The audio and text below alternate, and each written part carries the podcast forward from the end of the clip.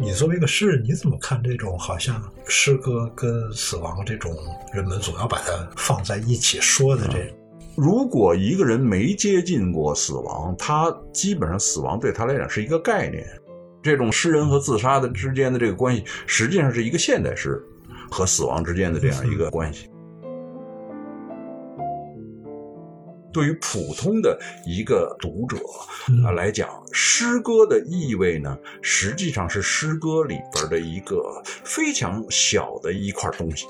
老百姓关心的就是生活方式，而诗人们、思想者们或者科学家们，他们为了推导出某一个跟生活方式有关系的这么一句话，那是做了一生的投入。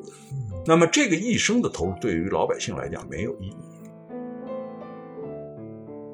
任何我曾遭受的不幸，我都已忘记。想到故我今我同为一人，并不使我难为情，在我身上没有痛苦。直起腰来，我望见蓝色的大海和帆影，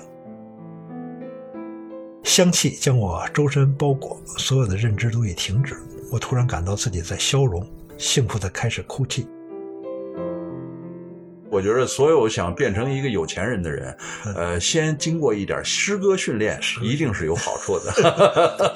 胆子大，然后啊，就不那么压抑，不那么循规蹈矩的按照一般的那个所谓的成功学那么活着，而是按照一个充满了创造性思维，呃，在你的这个工作当中。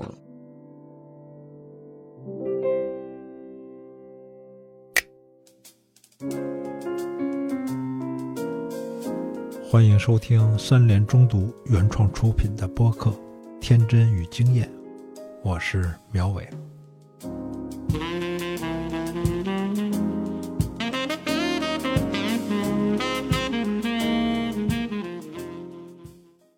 咱俩在那个各种活动上也见过好几次，但是也从来没坐下来认真聊过啥。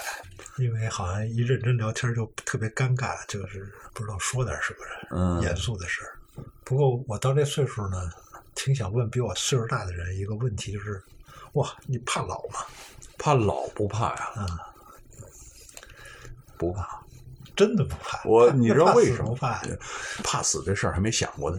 怕老这个事儿呢，不太怕的原因，我我前一阵子我去了一地方，这个地方呢是北大的有一个教授，他们在北大里边有一摊儿，但是呢他们在另外一地方还有一摊儿，然后呢他们请了几个艺术家，请了几个做艺术批评的人到他那儿去聚，是北京城里的一个四合院，我就去了。去了以后呢，我一看那儿的那个藏书是北大的藏书，但是他们那个研究所呢放不下了，就搁在这儿了。其中呢，好多的外文书都堆在那个地方，堆那地方，我就在看他那架子。这个架子呢，上面有什么米尔顿全集，嗯啊，这个人的全集，那个人就全是全集，某一个作家的全集。然后我当时就脑子里就出现一想法，就是每一个人一辈子到底能写多少东西？嗯，他大概其呢，就写这么多。一个人一辈子真正的变成全集的东西，大概其就是这么多，这么多两百万到三百万字儿。呃，我也不知道多少字，反正就是这么多。然后呢，你看咱们用中文出的莎士比亚全集，莎士比亚全集，人民文学出版社那个大概是十几卷。然后我看米尔顿全集，它每一本呢比较厚，所以呢就是七卷。我说的是英文的。就是你，不论你有多大的才华，你就干这么多活儿。嗯，呃，然后当时我忽然有一种挺虚无的感觉，我想这一辈子。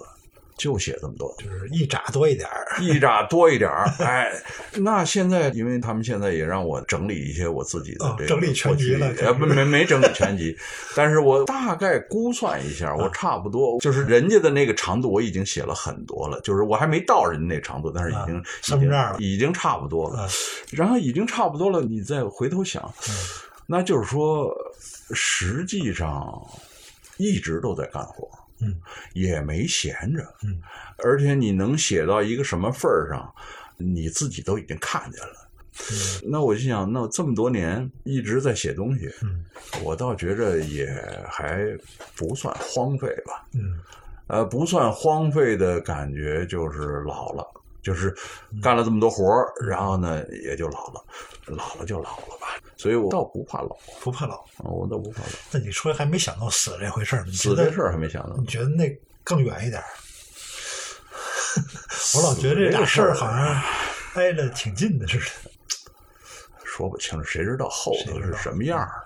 而且死这个事儿，我只有很多理论上的关于死的知识，就是以前看到过一本书叫《向死而生》。嗯，当然每一个时代每一个人的死法也不太一样。嗯，这个我忘了是谁说的，好像一个法国人说的，说这个人一个男人，女孩不包括在里边，一个男人说。看你这一辈子就看两件事，一个是看你娶了一个什么样的老婆，然后第二件事是看你怎么死。这两件事就把这人就看出来了，大概是个什么样的看出来了。但是怎么死这事儿，我真是不太清楚。听别人说死。呃，因为我这么多年，我我这身边走的人太多了。我有一次写过，就是陈超去世以后，前些年，二零一四年，陈超，我有一个朋友，他是一个批评家，他走了以后，我隔了一段时间，好像后来我写过一个诗，因为这两天在整理，我一想起这个，就是一下又看到这些东西了，我又想起来了。这诗里我就说，我每多活一天都是侥幸。我也看到别人在诗里边写到这个死亡啊，写到这些东西，但是我自己觉得跟我理解的这个不太一样，在哪儿呢？就是我理解的这个死亡里边是有尸体的，嗯，就是如果一个人没接近过死亡，他基本上死亡对他来讲是一个概念，是是一个故事，是一个概念，是一个等等这些东西。但是对我来讲，任何一个死都是跟一个尸体有关系。如果是一个没有尸体的死亡，基本上是一个形而上的死亡，尤其是那个，就是我看到了这么多自杀的这些朋友，自杀的朋友，你可以做任何的，也不一定是规划，就是说你可以走到的一步就是你自杀，对，但是实际上你控制不了的一个事儿就是尸体。我上学的时候，大家对校园诗人经常有一种特恶毒的嘲笑，说你诗写不好，因为你没想过自杀，或者是他就是诗跟自杀或者跟死总是会捆绑在一起来说。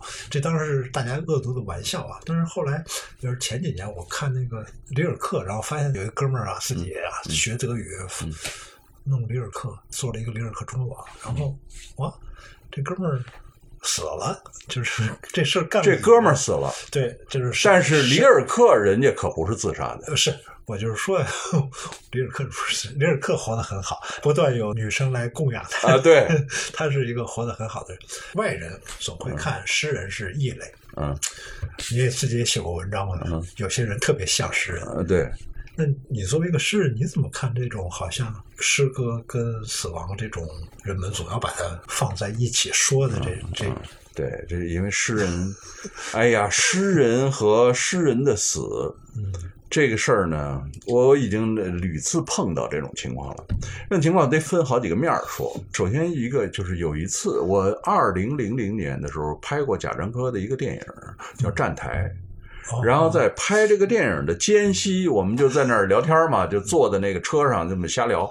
那个时候就有人跟我说啊，诗人自杀，诗人死这事儿。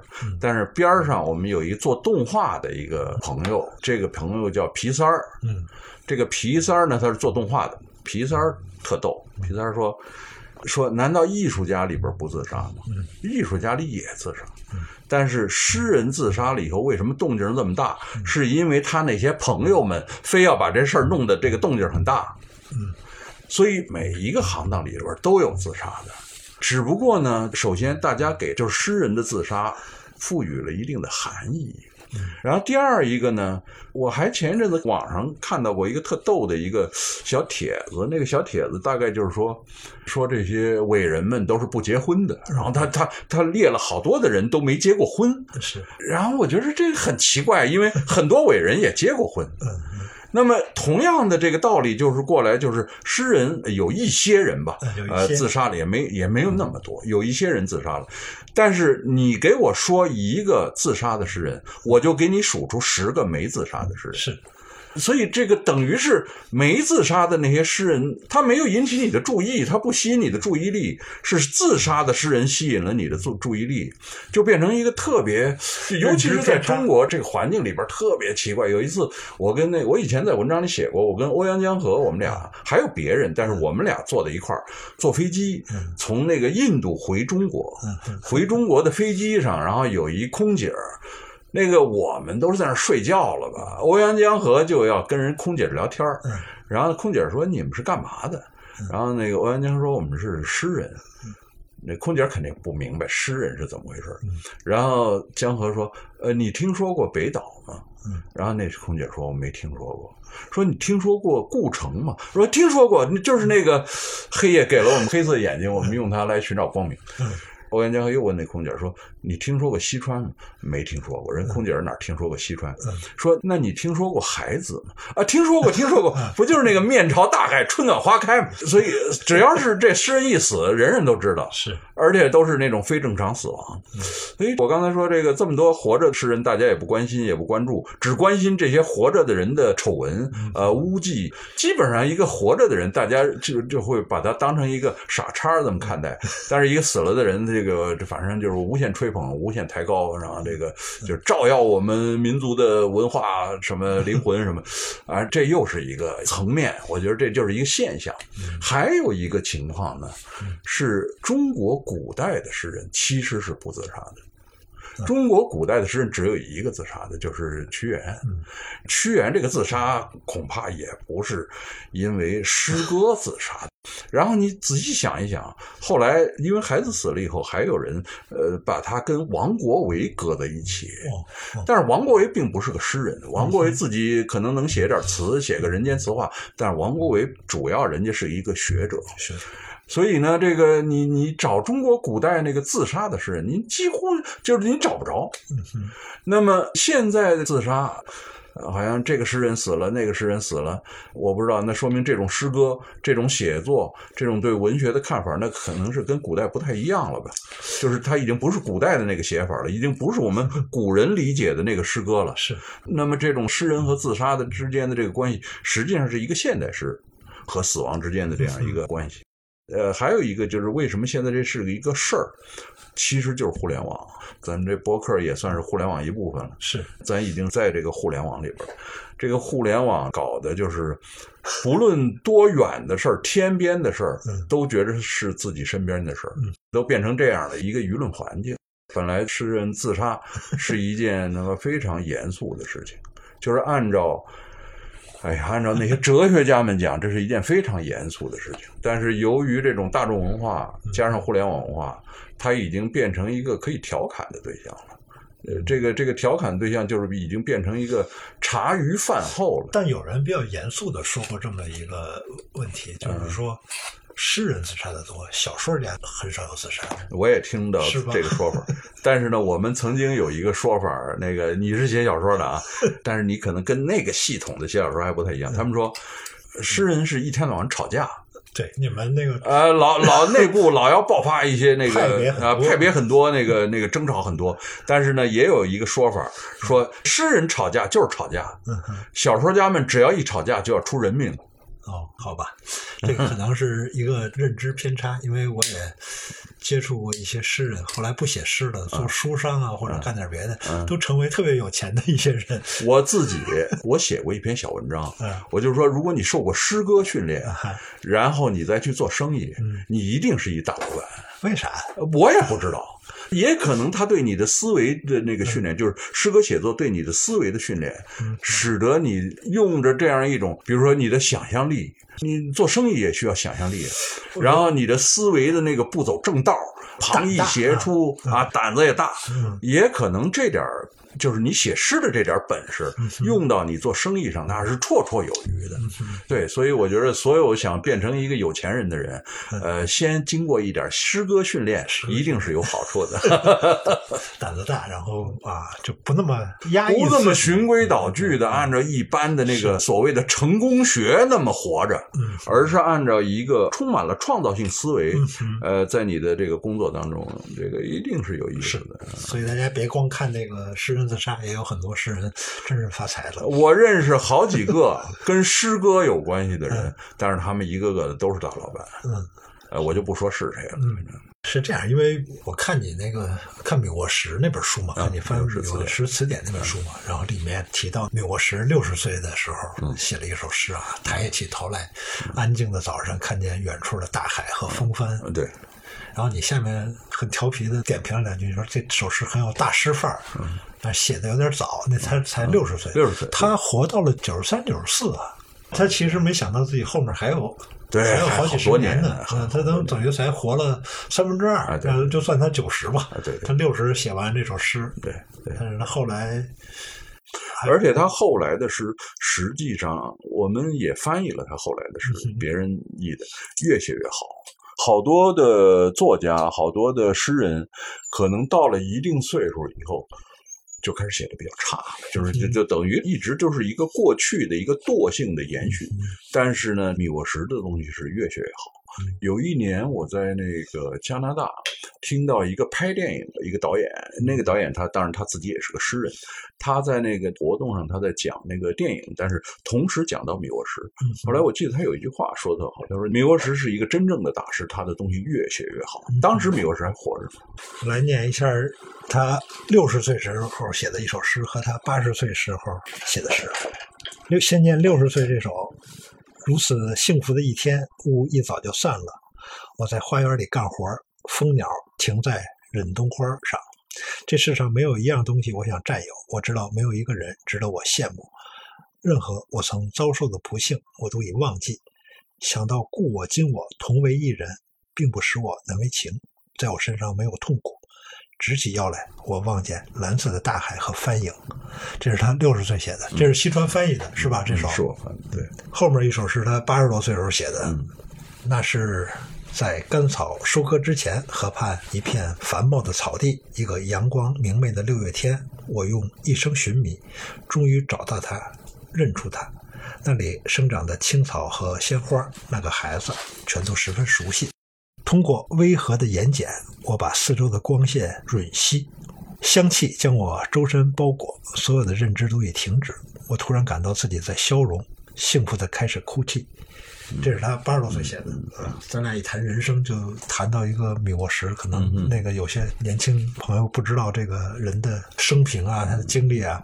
哎，你你觉得，就是如果不知道这个米沃什啊，五一年从法国逃到了西方，然后他年少时候的经历，他后来在美国的这些经历，那读这两首诗，会不会觉得这太简单了？这不是跟汪国真似的吗？这这是一个读者，他对这个诗人生平的了解和他欣赏诗歌之间这个关系是什么样的？是这样，首先汪国真写不出这样的诗来。汪国真的诗都是那种叫做“我微笑着走向生活”，嗯但是米沃什的诗是说。故我今我同为一人，同为一人，我并不感到难为情。过去的我，现在的我，我并不感到难为情。所以米沃什的这个诗里边，只要你稍微仔细的一看，你会看到这里边。他的那种不光是写了青草地啊，他他的那个力量还是在那块儿。是，李沃石呢，对我来讲呢，当然他是跟他的经历、跟他的那个时代，以及与他有关的其他的诗人之间的那个关系，就是传记成分的那个李沃石，在我这儿当然是有这一部分。是因为米沃什是一个当代人，我们看所有的当代作家的时候，我们实际上很难把他和他的传记给区分开来。但是呢，一个人面临着一个像米沃什这样的作家，就是他最终会变成一个经典作家。变成一个经典作家呢？我在有一篇文章里边写到过，我说他和他的传记开始没关系了，最后他萎缩为一个经典作家。很多经典作家我们读起来。不一定是米沃什，读到别的人，比如说读到阿赫马托啊，读到曼杰施塔姆，读到这个艾略特，读到刚才你说的里尔克什么这些人，这些人慢慢的就是我们不知道他们的经验、他们的传记这一部分的时候，那么他们依然成为一个伟大的作家留下来。你比如说阿赫马托啊。他写曼杰施塔姆，他有一句诗说：“他说我向你鞠躬，向曼杰施塔姆鞠躬，就是向苦难鞠躬。”那么这种向一个人鞠躬，就是向一个苦难鞠躬。这个东西，你即使不了解阿赫玛托娃和曼杰什达姆，你依然会好奇为什么会有这种情况。然后呢，这个你比如说像这个里尔克，里尔克写的那个报。你也不知道整个那背景，但是他说那个豹在那个动物园里边那个转圈他说一个伟大的意志在其中晕眩，这种东西都可以跟他的传记没有关系，就是跟里尔克的传记没有关系。所以呢，好的作家、了不得的作家或者伟大的作家，他们的作品本身的那个力量，在我看来肯定是能够经得起这种萎缩的，就是经得起这么一个时间所造成的他们的这样的一个萎缩的这么一个过程。他跟那个谁呃没什么关系，因为我很不愿意谈到像汪国真这样的人，因为汪国真这样的人跟真正的创造没有关系，他们跟诗歌这门手艺，就是挂在诗歌这条锁链上的那些伟大的灵魂们没有关系，因为汪国真只是一个写明信片的，就是明信片青春寄语的这么一个这么一个人。诚心气你一句，呃，对你简直气死我了。当年我那时候我也。年轻，我走在颐和园那边，忽然看见墙上贴一告示，说向前走二百米，居委会里有汪国真诗歌朗诵会。北师大有一次，汪国真去我们学校演讲，然后那个教室里面挤满了人，然后我从那窗户边上过，我看我同学在里面，然后就敲窗户出来，不能听这个演讲，坚决坚决不能听这个演讲。哎呀，一个我这个是诚心逗你，不是不是诚心逗我，这呃诚心逗我没没错，没问题，这个有意思，因为我几乎没有谈过汪国真，就是我不愿意提到这个人。我们上学时候除了他，还有一个也特流行，叫叫席慕容，席慕容。台湾的，但是我觉得这里边可以拉出一个话题，这个话题是什么东西呢？就是抒情，嗯，就是中国人特喜欢抒情，喜欢。然后，尤其是年轻人，当然，年轻的孩子们和这些孩子们的父母，他们都有一段时间喜欢抒情。当然，最后把抒情抛弃的干干净净的也是这帮人。这个，但是他早年会非常喜欢抒情，而且把诗歌等同于抒情，把诗歌等同于抒情，因为诗歌里包含的东西太多了。咱不说外国的，屈原的《天问》那里边那那那个那是抒情，但是那个抒情是建立在对于宇宙、历史啊、天地啊这个。对所有的这些东西的这些疑问上，由问题构成的这么一个长篇的一个作品，那么这种东西在当代实际上，即使有人写出来，大家也认不出来，因为它分量太重了。然后咱们的这种抒情呢，咱们当下的这种流行的这种抒情呢，其实不光是所谓的诗人在这块抒情，你看每一级干部都在抒情。哇，我我去了无数这样场合，然后咱们的这个地方。领导讲个话，呃，现在的时髦是一定要先吟两句诗，然后从上到下全是抒情。我们每一个人的抒情就是相信明天更美好。明天怎么就更美好？明天有可能就出事儿了。岁月静好，负重前行。哎呀，我我我听到过一个运动员说的一句话，就是说，大概就是意思就是一直还呃，就是你说那岁月静好，就是内心要一直平静，但是生活总有波澜。哇，这是一个运动员说的话。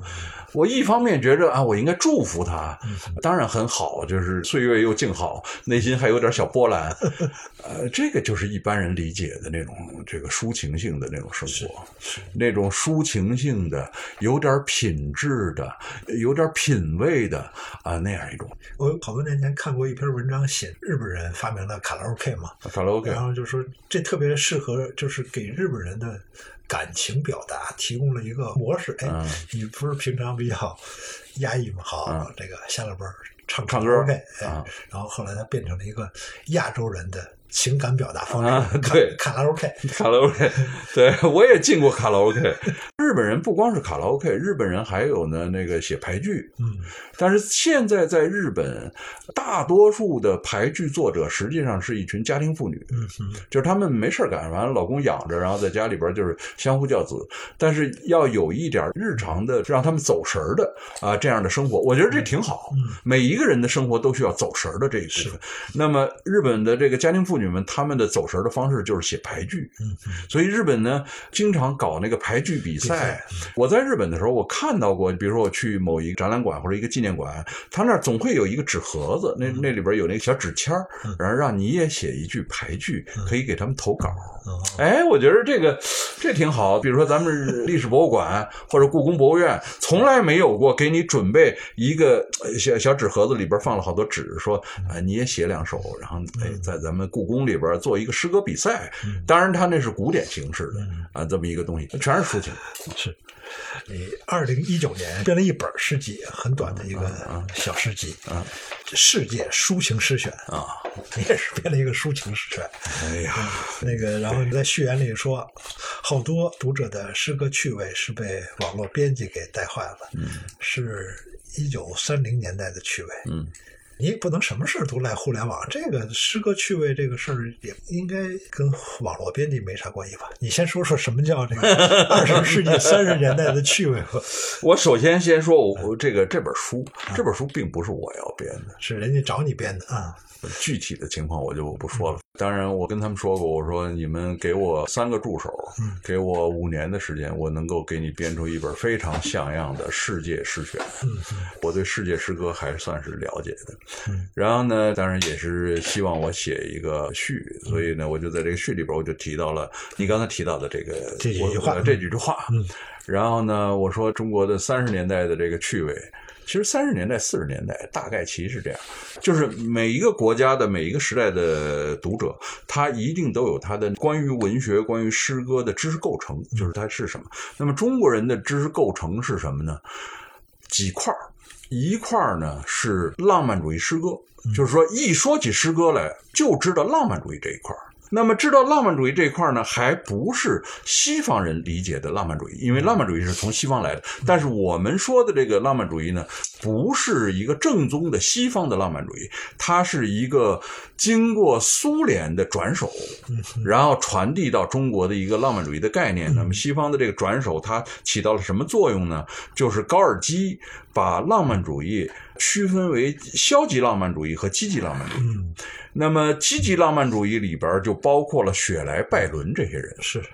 但是实际上，正宗的浪漫主义，我们在中国了解他们的人很少。嗯，比如说，很少有人在家里边读华兹华斯的诗歌，很少有人在家里读科勒律治的诗歌。呃，可能会有人稍微读过一点济慈的诗歌，但是像法国的浪漫主义，我们会读雨果，但是我们一般不会读，比如说拉马丁。当我们想象浪漫主义的时候，我们不会把那些正宗的、真正伟大的这些浪漫主义者纳入到我们的视野当中来。我们读的就是少数的那么几个人，然后这个雪莱、拜伦，还加上一个俄国的普希金，可能连莱蒙托夫读的人都少。这普希金，然后呢，再加上一个不是浪漫主义，但是我们中国人很喜欢读的一个人，呃，印度的泰戈尔。泰戈尔，我操泰戈尔。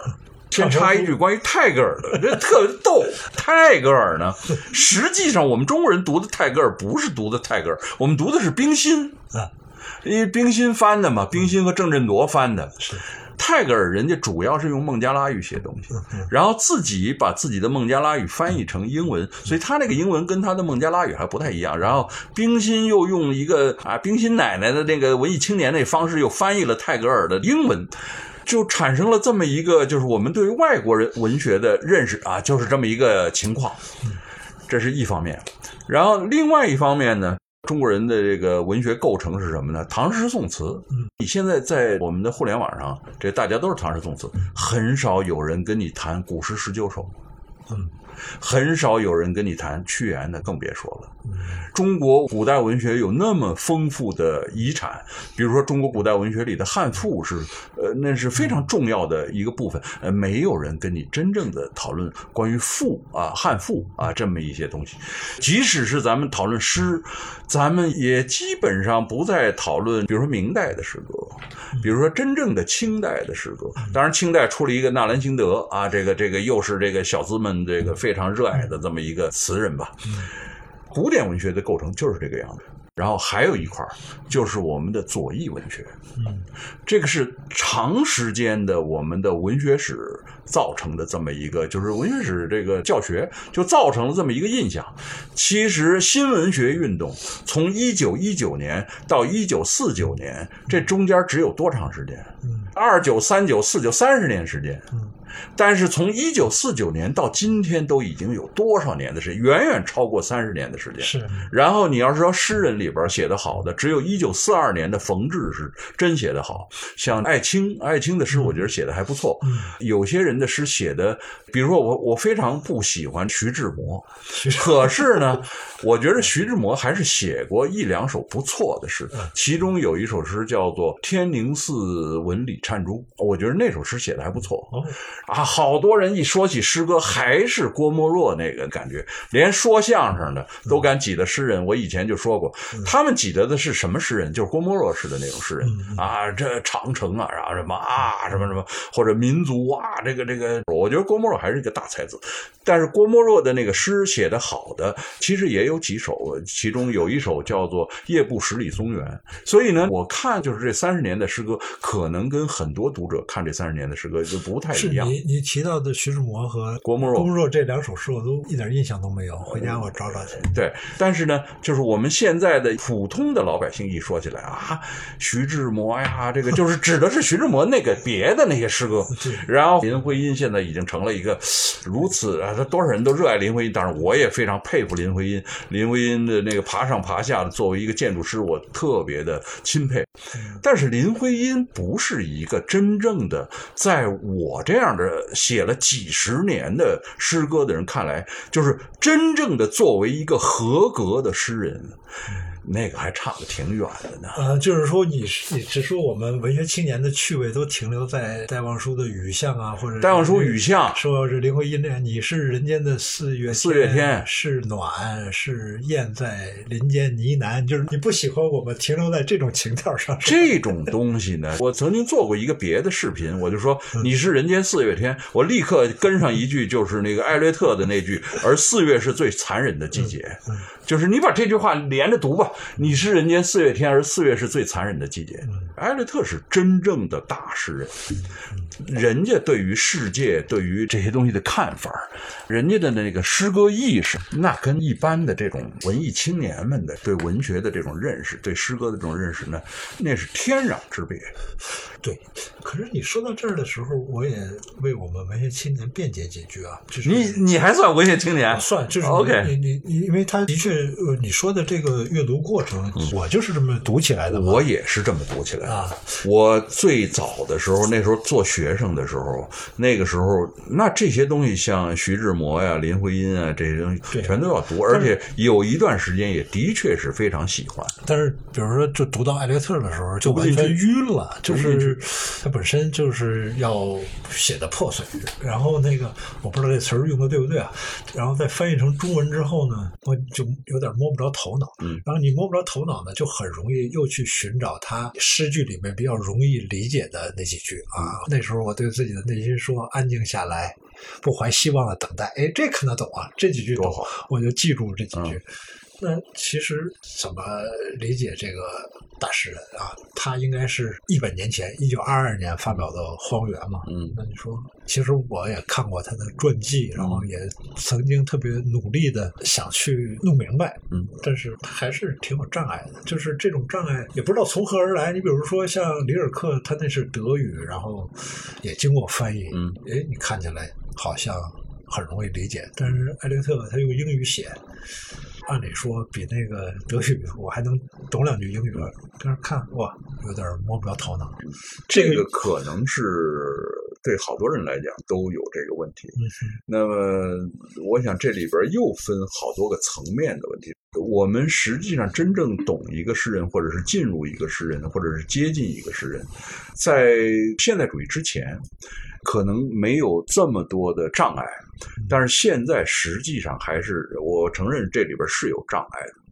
这个障碍是怎么形成的呢？现代主义在西方的形成，它是跟一次大战。跟这个三十年代经济大萧条，跟整个的那种幻灭感，一个时代的幻灭感和对于一个文明的幻灭感，跟这个东西都是有关系。所以泰戈尔为什么当时就得了这个便宜了呢？就是整个欧洲都在幻灭的时候，泰戈尔跑到欧洲去说：“呃，你们应该向东方文化学习，呃，你们应该这个以东方文化来拯救你们的文化。”这是泰戈尔对于西方人的告诫。那西方人觉着来。了一先知，来了一个古鲁，来了一个精神导师，所以就把诺贝尔奖给他了。但是实际上，东方那时候，咱们中国正在军阀混战呢。他说的那个东方文化，最终的结果就是军阀混战。文化都在那儿，但是军阀混战也是咱们传统的一部分。那么，整个那个时代的那种幻灭感，我们中国人如果没有体验过的话，你接受起现代主义来，一定是有隔阂的。这是一点，然后另外一点呢，就是这个翻译这个东西呢，的的确确是一个问题。就是其实如果你读艾略特的英文，你会发现他的英文比他的中文要清晰。不光是在诗歌方面是这样，你读哲学翻译也是，你读一些哲学的思想的东西，你读原文，你会发现原文比中文更清晰。为什么呢？因为它使用的那些概念是它原文里边就有的，而在中文里边呃没有这些概念。你比如说，你做文学批评，你老遇到一个词叫做语境。啊，在这个语境当中，在那个语境当中，那如果你没有受过批评的训练，你就不知道语境是什么东西。那么语境这个东西在英文里边，它就是 context，context，text。我们每一个人学点英文，你都知道那个课本课文呢就是一一篇课文呢就是一个 text，然后 context 就是它的上下文。但是我们翻译成语境以后，你就不知道是什么东西了，还得查究竟这是什么意思。然后咱们在三十年代的。时候大概那个时候，把 context 已经翻译成一个非常文雅的一个词，这个文雅的词叫做文脉。文化的文脉络的脉，文脉，然后现在分成语境，你都觉得特大的词，但实际上在西方它就是一个小词儿，它就是一个 context，只不过是被这个理论家使用，然后它的含义更严谨。所以有时候读原文的诗歌，你能够体会到的东西，读那个译文有可能呃体会不到，而且原文本身的那个美在译文当中也会有一些丧失吧，这又是一个障碍。与里尔克相比，我更亲近的一个。他那个时代的一个诗人叫特拉克尔，特拉克尔也是一战时候的一个诗人。他现在的名声比里尔克在西方至少不差于里尔克，甚至有超过里尔克的这种嫌疑。中国人就喜欢里尔克，就是里尔克。里尔克真正火的时候，实际上在欧洲火的时候，只是在一战到二战之间。但是呢，正好被翻译成中文，然后我们中国人喜欢他的那个沉思的那个品质。就是他的那个沉思性，还有一个我们中国人喜欢，一方面他的沉思，另外一方面呢，里尔克特别喜欢写少女，但是里尔克的那个少女是跟基督教有关系的，就是基督教里的纯洁少女，所以里尔克说的那个少女和我们中国人在一个世俗生活里边带着有点色眯眯的说那个小少女什么，那个感觉是不一样的。那么，所以里尔克在中文的接受里边，实际上是也是有错位的，是因为我们不接受基督教。因为里尔克他的大背景是基督教，但是与传统的正宗的基督教是拧着的。嗯，但是他依然是正宗的这个基督教背景里边的这么一个诗人。那么，所以对里尔克的接受里边，这里边也有一些误解。但是呢，虽然我们也翻译了特拉克尔，可是我们基本上读特拉克尔的人并不是那么多。特拉克尔。特别疯狂的一个诗人，然后特拉克尔呢，他自己有一个诗集，这个诗集叫《圣杯》，神圣的杯子，就是接基督的血。基督不是被绑在十字架上，然后流血，那么接基督的血的这个杯子叫圣杯，这个是基督教传说里边的一个说法。那么他用这个圣杯这个词来做他这本诗集的名字，这个特拉克尔，但是他还有别的意思，一方面是受难。因为这个是基督教的这个文化传统。另外一方面呢，他非常的疯狂。这个人他一直爱着他的妹妹，亲妹妹，这就是乱伦。所以圣杯那个意思还有一个听你这个节目的都是成年人吧？是都是成年人吗？是。OK，圣杯还有一个意思是女性的生殖器。嗯。所以他把接基督的血的圣杯和女性的生殖器混在一起。然后这个人在一战当中是因为他救伤员救不过来，那血肉横飞，完全疯了，所以他的诗非常阴郁，然后准确、阴郁又疯狂，基督教。然后他跟他妹妹的这个乱伦混在一起，形成这么一个诗人。这个诗人在德语文学里边是极受尊敬的。他活的年岁并不大。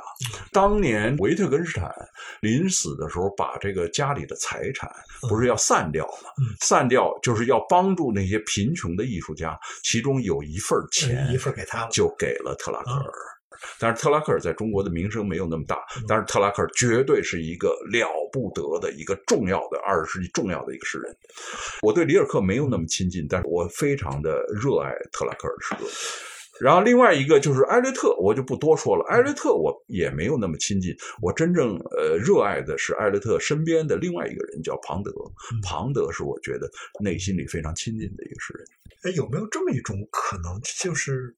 其实我们爱读诗，然后只把自己的感情放在那种呃能接受的范围内，比如说我们抒抒情啊，对少女啊，对命运啊，或者说 对基督教的一点儿稍微有一点点的那种，但是没有那种狂热的感情投入到那种。有些宗教体验也类似高潮体验一样的那种，就是有点有点拘着自己。我想起那句话：“生活大致平静，内心总有波澜。”就是这样的一个生活状态，是吧？就是我们其实实际上是等于是在自己的那个审美的时候，读诗的时候也会控制自己，就是让我们那个感情波澜就到那个地步，哎，就行就行了。再往前走就疯了，对对，是吧？所以大家才能坐坐在草地上聊一聊为什么。什么诗人要自杀？对，这你看，这是回到你刚才那个话题了。我觉得可能是因为我我自己读的时候，我有时候，比如说，我就特别读不进去那个托索耶夫斯基嘛。我慢慢想明白，其实我自己内心里边有杆秤，就是觉得疯疯癫癫的，太感情用事了。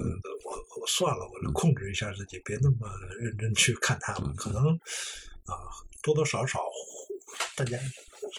文学青年也会掂量掂量，就是别让自己的阅读进入魔障，不要进入魔障，不要影响到自己的呃 岁月静好，岁月静好，要活得稍微体面一点儿。我这个我完全理解，是吧？我完全理解。我觉得可能是有这原因在。嗯，可是你也是在这篇序言里啊，你还说到，就是一种有深度、有广度的生活，有意味、有质量的生活，总是和诗有关的。嗯。我们的生活跟电影、电视相关，啊，我们的生活跟电电视相关。我我忘了我怎么说的，你没说这句啊？没，这句话是我说的啊啊！我觉得我们的生活啊，消遣一下，看看电影、电视，它跟诗歌的那种相关性在哪儿呢？诗呃是这样，就是因为我就是干这个几十年干这个的，是诗人和哲学家们，嗯，或者是连科学家都算在一块儿，嗯。他们影响到老百姓，嗯，不是通过他们全部的思想，而是他们的只言片语。你比如说，我们谁真正的了解存在主义？嗯，但是我们好像多多少少听说过萨特的那句话，叫做“他人即地狱”。嗯，然后我们就记住了这句话。我们其实不管萨特究竟是怎么讨论的，但是我们就记住这句话：“他人即地狱”。然后你在单位里边，一旦跟你的这个同事发生了呃冲突或者不愉快，你就会想起这句话，叫“他人即地狱”。我在互联网上就会看到这个东西，就是说啊，一切存在的都是合理的。嗯。完了，这然后黑格尔整个历史的演进，在黑格尔的那个表述，你实际上是不知道的。但是呢，你就记住了这句话，就是一切存在都是合理的。黑格尔是不是这个意思？呃，先不说，但是呢，这句话大家是记住了。然后呢，一个诗人有可能影响到老百姓，比如莎士比亚究竟是一个多么伟大的一个诗人，一个作家或者一个剧作家？嗯，我相信没有什么人真正的了解。但是莎士比亚说过一一个话说：“人啊，你这伟大的精灵啊，这是人文主义。”莎士比亚说完了“人啊，是伟大的精灵”，是完了之后，莎士比亚就开始赞美女人的大腿了。呃，这个东西一般人就不了解了，只是知道他他的那一句话。对于老百姓来讲，对于普通的。一个读者啊来讲，诗歌的意味呢，实际上是诗歌里边的一个非常小的一块东西。就是不光是诗歌是这样，包括爱因斯坦，咱们谁懂爱因斯坦的相对论？但是爱因斯坦好像就是说时间是什么大质量的弯曲，啊，这个人人都知道，啊，就听说过，知道这么一句啊，知道这么一句。但是实际上我们并不了解这爱因斯坦是怎么回事可能对于一般人来讲，我想诗歌就是这个意思。他并不真正的要进入到一个呃诗歌写作的这个序列里，他只不过是这些东西就是跟他的生活方式有一些关系。老百姓关心的就是生活方式，而。诗人们、思想者们或者科学家们，他们为了推导出某一个跟生活方式有关系的这么一句话，那是做了一生的投入的。那么，这个一生的投入对于老百姓来讲没有意义。但是老百姓知道一点莎士比亚说的人伟大的精灵，他觉得他自己也是个伟大的精灵，这也没错。如果你还想走深一点，就稍微的更深入的展开你的阅读的话，那这里边的这个天地就太大了。比如说这个杜甫的呃某一名句，或者李白的“安能摧眉折腰事权贵，使我不得开心颜”。你真正的不说进入整个的李白，进入这首诗，你都会发现太有意思了。这这首诗，因为这首诗实际上在我看来，这首诗是一首矛盾的诗，就是前头说的都是那些幻象，什么六龙回日之高标，下有冲波逆浙之回川，黄鹤之飞尚不得过，猿猱欲度愁攀援，青泥何盘盘啊，百步九折莺燕兰，什么就是这些东西，它和后头的那句安能摧眉折腰事权贵没什么关系。嗯。那为什么会产生“安能摧眉折腰事权贵”这一句？然后我甚至觉着我有点使坏了。他“安能摧眉折腰事权贵”那个权贵，他指的是谁？我后来觉得他一定指的是王维，这这个或者是高力士。“安能摧眉折腰事权贵 ”，这我也不去讨好你，但是这个就行了。但是问题是。我们中国人或者我们中国的这个文化里边产生李白这么一个人物，他是李白干了所有的那些荒唐事儿，他才写出了这个“安能摧眉折腰事权贵”。就是我们应该感激中国文化提供了李白这么一个不靠谱的人。那么李白当年怎么不靠谱？他的对语言的看法，对别人的看法，对于历史的看法。这个对他自己的看法，他得意的时候什么样，他倒霉的时候是什么样，那么这些东西可能一般人不需要了解那么多，这挺好。我自己做过一个测验，比如说我能背两三首、三四首李白的诗，能背几首杜甫的诗，嗯，然后能背两句李尔克，就是一诗人死了之后说能有。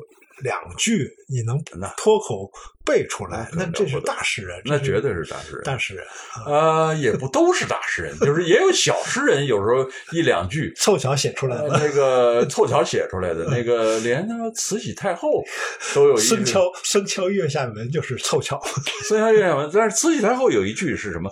就是可怜天下父母心，在这，这好像是慈禧太后写的，我忘了谁谁写的了。我穿越大半个中国去睡你，这句话也会。我穿越大半个中国去睡你，这个诗呢，也会流传下去，肯定的。但是实际上，这句诗是从另外一个人的一句诗那儿画过来的。那么博尔赫斯曾经有一个说法，他说：“我愿意让我自己的一首诗被别人改吧改吧传递下去。”那当然，这个每一个人都希望是如此。你有没有想过自己有哪一句能流传下去？不知道。我老觉着我发明了这么多话，但是人家也不传播。嗨，这个东西它都是命，这不是你想传播就能传播的。比如说，就是你刚才说李白、杜甫，你能背几句？嗯，背几句这里边呢，就包含了一个为什么我们能背这几句，嗯就是老百姓更多的知道这几句。比如说，我有可能我能背几句的这个李白、杜甫，是别人不愿意背的东西。嗯若有人兮山之阿，被霹雳兮带女萝。既含地兮又一笑，子木鱼兮山窈窕。乘之抱兮纵纹理，辛夷居兮结桂旗。背石兰兮带杜衡，折芳心兮为所思。我觉得这特棒。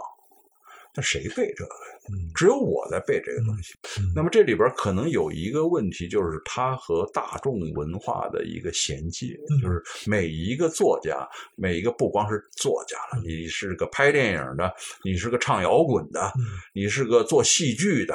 啊、呃什么东西都有这么一个问题，就是有可能你努力了一辈子，而你跟大众不衔接，嗯，就是写了一扎多，这也写了一扎多。你比如说，你说一扎多，我说呃，米尔顿，米尔顿的《失乐园》，嗯在全世界都是这么重要的一个作品，在中国谁知道米尔顿？谁知道米尔顿《失乐园》里的任何一句话呀？没有人知道。但是这依然不妨碍米尔顿是一个伟大的作家。就是呃我觉得一个人被传播的标准可能有不同的标准，一有一种标准就是从大众文化这个层面来讨论这个人是不是伟大。也有的作家是从文学史的标准，嗯，我们从文学史的标准来讨论一个作家是不是呃了不起。嗯像哈罗德·布鲁姆写那个《西方正典》那本书，围绕着莎士比亚，一共只讨论了二十六个人。那每一个时代那么多作家在在在在写东西，但是真正对于哈罗德·布鲁姆来讲有意义的作家就是二十六个人。嗯嗯其实不光是文学的一个情况，你用一个哲学的情况看世界，你用历史的眼光看世界，你看出看的都不一样。你用一个哲学的眼光、历史的眼光，这算是精英的眼光。然后呢，你用一个大众的眼光看世界，这也是不一样。嗯大众文化这种东西，当然现在在全世界，不光是在中国这块儿，在全世界都大众文化都是一个后现代主义文化当中一个非常重要的一一部分了。但是我想，大众文化自己应该知道自己就是大众文化。大众文化自己以为自己是精英文化，那就搞错了，那就搞错了。大众文化自己必须明白自己就是大众。西川这个话里话外老有“小资”这个词儿。我早年间就是一小资代表，但是我们叫中产阶级文学吧，中产阶级趣味，不是乔亚，不是乔亚小。没有那个清华有一个老师，他是专门研究小资的，嗯他认为小资非常重要。嗯历史总是非常残酷，嗯小资是历史最温柔的一部分。所以我没有任何，我经常也有小资的那个感觉这个。这个，因为我找出来你那个二十八岁时候写的一首诗，叫嗯叫一个人老了。一个人老了，那那个就是你才二十八岁，然后啊写的很好，很小资。很小资的，比较小资的一首诗吧。因为叶芝写过一首诗叫《当你老了》，就是当你老了头白了，炉火旁打盹儿啊，请取下这部诗集慢慢读。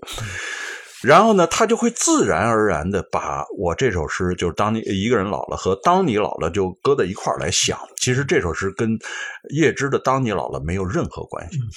这首诗写的就是我真认识的老人，嗯，是出现在我生活当中的老人，但是我不愿意更具体的说了。然后这一对老夫妇呢，他们曾经是琉璃厂那一带，其实是一个大户的呃这个老夫妇。然后我看着他们那个样子，当然就写了这么一首诗。所以这首诗并不是我要抒发我自己一个什么什么的情况，是背后是有一个叫本事。但是我素描一样的素描一样，我自己没有跟别人说过这个，因为每一首诗背后都有本事，就是你为什么要写，你是从哪儿获得想法，所以实际上是跟我当时认识的具体的人有关系。那这这首诗，因为我觉得它的传播好像还挺广，微信上还能看到很多人朗诵这首诗啊，哦赏析这首诗啊。我估计他们会那个有点跑，就是他如果把我变成，就是完全变成一个抒情或者一个，就是是我想象我自己老，嗯他就是有点跑了嗯，有点跑了。我是非常具体的你现在还写诗吗？写诗。写，啊嗯，我昨天刚给北京文学发走了一首长诗和十首短诗，就是我最近写的，呃，但是我不能肯定他们一定能用，因为现在东西真正要发出来也没有那么容易。我一直都在写，但是呢，有时候比如说可能有一段时间我在集中精力写文章，因为我做的活不光是写诗，你后来又做翻译，在大学里面教书，翻译我基本上现在不做翻译，因为太耗时间了，那做翻译太好。然后。写了关于唐诗的书，写了关于宋画的书，北宋啊。就你对传统的这个是一个转向吗？还是你年轻时候就喜欢这些？不是转向，我一直都喜欢中国传统的东西。在我写新诗之前，我写过一点旧体诗。哦，从小我就喜欢这些东西。就是我读的全是外国的东西，是，但是传统的东西就成为我的一个秘密了。就是这个，我不跟别人说，一般人不是太清楚我跟传统的这个关系。我跟人开玩笑，我就说，我说你们都想那个呃穿越到古代去，我说我实话告诉你，我就是从古代穿越回来的人。哦，因为现在人当他特别崇拜古人的时候，他会以一种仰视的态度来看古人。我看古人没有什么太多的仰视。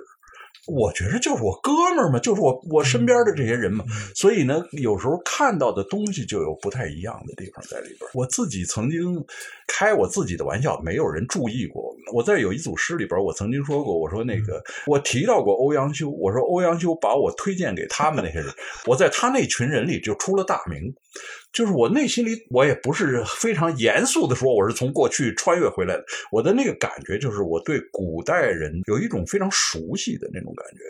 别人听我聊古代的诗人，他们会有一个感觉，他们说说你聊古代人，怎么聊得像你们单位的人？对我来讲，我们就是一单位的。但是以前更多的没有显现出来这些东西。上了大学，你学的是英语系。英语系讲过啊，那个在大学里面，对，其实是啊，把这个雪莱、拜伦这一脉先放开，然后看威廉布莱克呀。威廉布莱克，对我也非常喜欢威廉布莱克，外国的这些诗人。但是我开窍，外国文学这一块，我开窍实际上比较晚。我。真正开窍可能都到了，我就呼噜呼噜高考吧。那时候就是，比如说我为什么上英文系，是因为我从小学四年级就开始读那个外国语学院附校，所以我就是在那里边就这么一直读过来的。那很自然的，我就报北大这个英文系。但是我对英文说不上一个热爱，就是我被塑造成这个样。但是我开窍得到了大学二年级，我二年级的时候。才觉得哇，这个外语也有意思，外国文学也有意思，才看到一片天地，后来才有的感觉。你还学过别的语言吗？除了英语，都忘了。我学过一点法语啊，呃，现在忘的很厉害了。但是法语是这样，就是你一旦掌握了它的那个发音的规律，你就可以念。今天我到这个工作室的时候，我路上还想到艾丽亚的这个诗。艾丽亚诗，他有一首诗叫《自由》。他说，在什么地方写下你的名字？呃，所以嘞，该也是可以动动 l back day，这这是法语，这这都是当年背的。我估计，如果我要是捡起来，也不是那么费劲。但是我都这岁数了，就就就先这样吧。就是人们面对一些陌生语言的时候，就总会形成一个猜想，就假设某种语言里面产生的诗人比较多，嗯，然后就会认为这种语言相对来说很成熟，或者很。美，呃，瞎猜啊，比如波兰有那么好几个拿诺贝尔奖的诗人，然后就会觉得哇，那波兰语应该怎么说呢？反正朝鲜语的诗人就很少听说过嘛，他们会就会觉得啊，波兰语肯定会，这都是我我这种嗯对语言没有什么认识的人瞎猜的。嗯，这猜测有一点点道理吧？没什么道理，因为任何一种语言都有可能出诗人，只不过出的诗人不一样。那么，在你说你不知道朝鲜的诗人，但是韩国还是有诗人的。韩国的高银，我这儿就有高银的诗集。然后我也遇到过韩国的其他的诗人。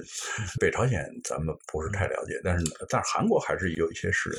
比如我也老听说过一种说法，说我们中国没有什么一流的小说家，但一直有一流的诗人。就是会不会因为有这个语言的障碍，就可以自诩一流？就反正我们在我们这个。因为诗歌跟这个语言的捆绑实在是这是一个大问题。我我怕咱们那个聊不完，我能聊得清楚，但是我怕咱们聊不完。只能说这个世界上有什么样的语言，比如说日本啊，日语，日语也有诗人，但是日语本身不能押韵，所以日本的诗人都不押韵。但是呢，他们的那个节奏感特别好。然后呢，你比如说，我们都说英语是一个呃 language of business，就是全是商业语言。但是英语恰恰产生了最伟大的诗人，那就像莎士比亚这样的诗人。不光是莎士比亚了，还有很多的我热爱的这个威廉布莱克，呃，我刚才提到的这个米尔顿，呃，包括他的当代英语的这个诗人，当代英语诗人包括了美国的诗人。所以，即使是一个商业语言，它依然产生大诗人。这种语言产生的诗人跟法国产生的诗人，他那感觉不太一样。法国都说 language of love 就是一个爱的语言，但是法国的诗人呢，叫印欧语系的拉丁语族的这个诗人，拉丁语族包括了法国人、意大利人、西班牙人、葡萄牙人、罗马尼亚人，这全是拉丁语族的。那么拉丁语族的那个诗人，他们的那个诗呢，写的比安格鲁萨克逊人的那个诗写的要软。啊，安格鲁萨克逊的那个就是英语这一块，再包括北欧，他们的诗都写的比较硬，所以你在英语世界或者是在丹麦语、在挪威语，你在那个世界里，你要是读那种那个徐志摩，丢死人了啊！实际上，就是英语世界，尤其是二十世纪以来的这个英语诗歌是比较硬的，你的那个词汇又有重量、有体积感。从庞德开始就是少用形容词。我前阵子读了一个中国孩子的一个诗，我觉得他写的整个写的很好，但是形容词用太多了，一句话里边用什么多少个套着形容词来，最后才落到一个名词上。这种东西在英语世界是不允许的。但是这种东西呢，比如说法国人或者是西班牙人，尤其是西班牙人，那么西班牙的诗歌呢就会变得更抒情，嗯，柔软、抒情、节奏感。韵律感，我碰到过西班牙的诗人，西班牙的诗人读起诗来都是摇头晃脑的，身子是跟着语言的那个节奏动的。但是英语诗人一般都是老老实实的那么那么读诗。然后一说到西班牙语，就是西班牙的西班牙语和拉丁美洲的西班牙语，现在已经都开始产生不同了，就是都是西班牙语，但是拉丁美洲的。由于拉丁美洲的西班牙语就是它的文学爆炸，聂鲁达那个味道。聂鲁达现在年轻人都觉得他写的有点太华丽了啊。实际上，他们比如像波拉尼奥，就是写那个小说家，但是他也写诗。波拉尼奥就认为聂鲁达的东西太华丽了。那个聂鲁达早就过去了。就是对于当代的拉丁美洲年轻诗人来讲，聂鲁达是一个永远是一个伟大的形象。呃，但是照着聂鲁达那么。写那种，他叫 High Modernism，就是那种，哎，我也不知道这个中文怎么说，就是照着那么写的人已经几乎没有了。然后还有呢，就是东欧的小语种，东欧的小语种的诗人们，他们我因为我不了解他们的语言，但是呢，他们的诗呢，一般来讲呢，修辞都不复杂，嗯，但是里边的那个哲学性的思考非常多，历史性的思考非常多，所以东欧的诗人为什么有分量？不是他们的语言有多花哨，英语世界的诗人可以语言非常花哨，因为全世界的人都读他们的诗，不需要翻译。但是东欧的小语种的诗人们语言不花哨，就是容易被翻译。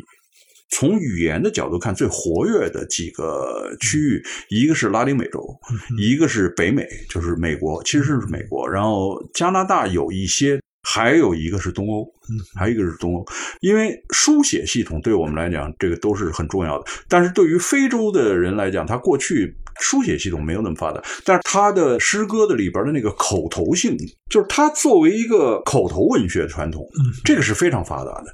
所以你听那个非洲的黑人的诗人，呃，他们即使用英语写东西。都是那个口头文学的那个东西特别强。我听过住在英国也得过他们的布克奖，那个人叫叫什么？Ben Okry。Ben Okry 这是非洲的一个诗人，他的那个诗歌的那个节奏感就特别强。那这种东西跟我们那个呃中国当下的那个诗歌的感觉是非常不一样的。我也听过南非的一个黑人诗人的朗诵，他朗诵的时候，他那个出的那个声音都不光是语言的声音，包括这种声音。就是什么，就这种东西，这种东西我们的诗歌里是没有的。嗯。所以，不同的语言有不同的表达方式，而且对诗歌的理解也不一样。我们在中国这儿理解的是诗歌是比较高大上的诗歌，就过去嘛，就是唐诗宋词。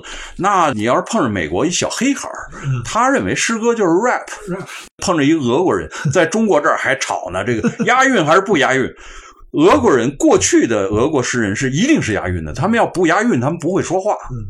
但是当然。到当下，俄国的诗人也开始不押韵了，就是也开始跟他们老一辈就有一些区别了。嗯，好吧，这个这些问题都是真是想读那种以世界眼光来看诗的，可能需要你有一些直觉上的给出一些建议了，因为我们大多数时候是通过翻译来看这些诗嘛，所以肯定会隔着好几层，隔着好几层，隔着好几层。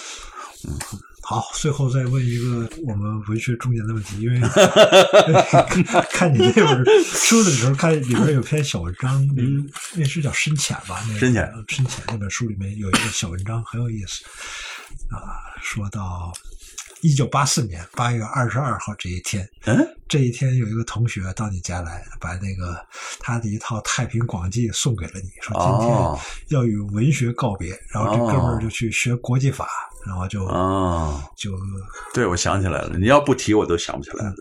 一说是四十年前的事儿，那他当时他这个同学告诉你说是在中国搞文学没出路，没出路 啊，这么说的。一说这四十年，可是这四十年差不多你一直搞文学，搞诗歌，对。想象过吗？这有意思吗？有没有想象过另外一种可能？后悔吗？倒不后悔。这是好多事儿构成这样，就是你当你想干别的事儿，你不会，你实际上你不会，你只会弄点这个东西。当然，为什么一直就这么干过来，是因为你发现这里边是有乐趣。嗯，我所有的工作对我来讲都是辅助性的，就是它使得我有饭吃，然后这个不需要太操心你的这个日常生活。但是呢，你可以集中精神干你自己的事儿。那么集中精神干自己的事儿，如果这个我在别处也讲过，就是说，如果一直没有回报，你跟这个社会、你跟朋友、你跟别的什么因素之间没有一个互动，你也干不下去。嗯，就比如说你出了两本书了、三本书了，也没人叫好，也没人骂你，没有互动，基本上就自生自灭了。但是呢，就是这么多年，我一直卷在这里边。卷在这里边，当你有点想逃跑的时候，后边那浪一下就给你推着，就继续往前走了，就容不得你自己再怎么样。所以，我想一个人的这个命，有一部分是你说的清楚的，有一部分是你说不清楚的。从我个人这个角度来讲，我还是觉得这个工作里边，我干的这个活里边，它有乐趣。嗯。这个乐趣就是你不断的能够发现一些里边有意思的东西，然后我有一个说法，就是你不断的还，我都这把年纪了，但是我依然还觉得我在精神上有一种长个儿的那种感觉，就是哎，又长了一厘米，又长了半厘米，就是那种感觉，那种感觉是非常愉快的，就是每一次获得这种感觉的时候非常愉快。也许人家做科学的人也有这种体验，嗯，那种体验是我不知道，反正我自己体验过，就是当你感觉到你身体里有一个轮子转起来的时候。你想让它停下，它都停不下来。嗯，那个整个的，就是你脑子里边一个大轮子开始嗡嗡运转起来的时候，那个太，那已经用快乐这个词都不准确了，就是好像你开始参与一个巨大的秘密，跟思维有关系，跟创造有关系，这种东西，那太愉快了。心流体验也是，呃，这叫心流体，我不知道这叫什么。这叫什么？心理学家管这种状态叫心流。哦，我没听说过这个说法，呃，但是我体验过这种东西。我估计做生意的人也会有特别满足的时候。应该有，也反正是只要干创造性工作的人都都应该有，都应该有这种心流体验。我想这种心流体验就是老天爷对我的一回报吧。我我觉得这个东西太好了，太好了。好。很高兴能跟你聊聊，但是不知道我咱们就这么乱七八糟的聊这个 这个符合不符合你的这个要求？我不知道，我觉得不乱。